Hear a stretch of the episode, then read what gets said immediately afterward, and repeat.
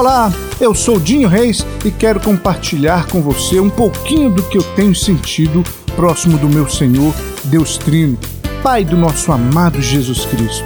Você provavelmente conhece alguém meio amargo, que vive se queixando de tudo, com um rosto carrancudo e mal-humorado.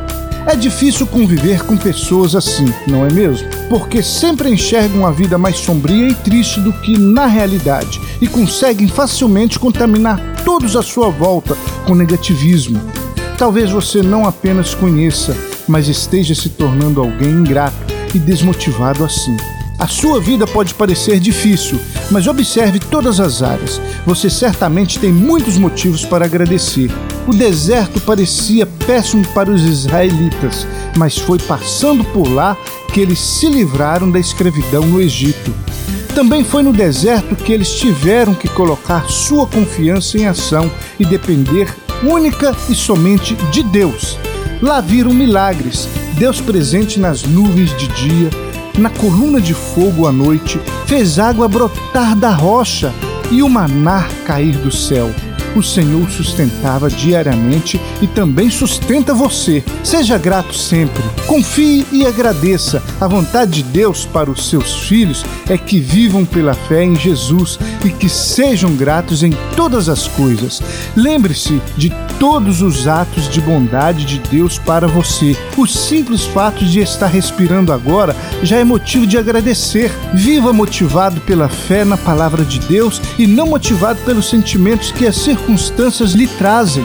Separe um momento do seu dia e pare um pouco, ore e contemple as maravilhas de Deus. Agradeça pelo novo dia, pelos alimentos, pela saúde, pela família, pelo trabalho, pelos estudos, pela igreja e por seus amigos.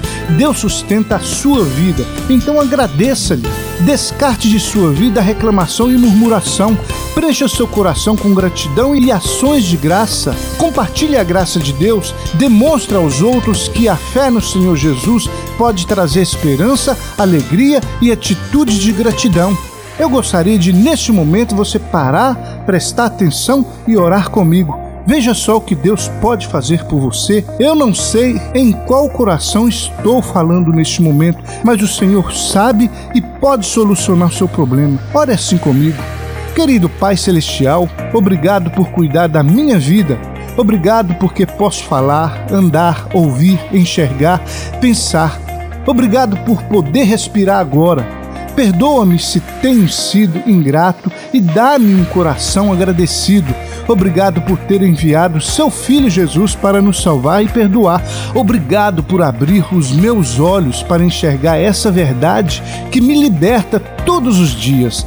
Graças te dou pela saúde, pelo sustento diário e pelas pessoas que o Senhor colocou em minha vida e ao meu lado. Te agradeço pelo que tu és, Senhor. Obrigado por tudo. Amém. Eu vou ficando por aqui. Espero que essa palavra tenha lhe edificado e fique em paz, fique com Deus, porque com Ele você estará mais seguro.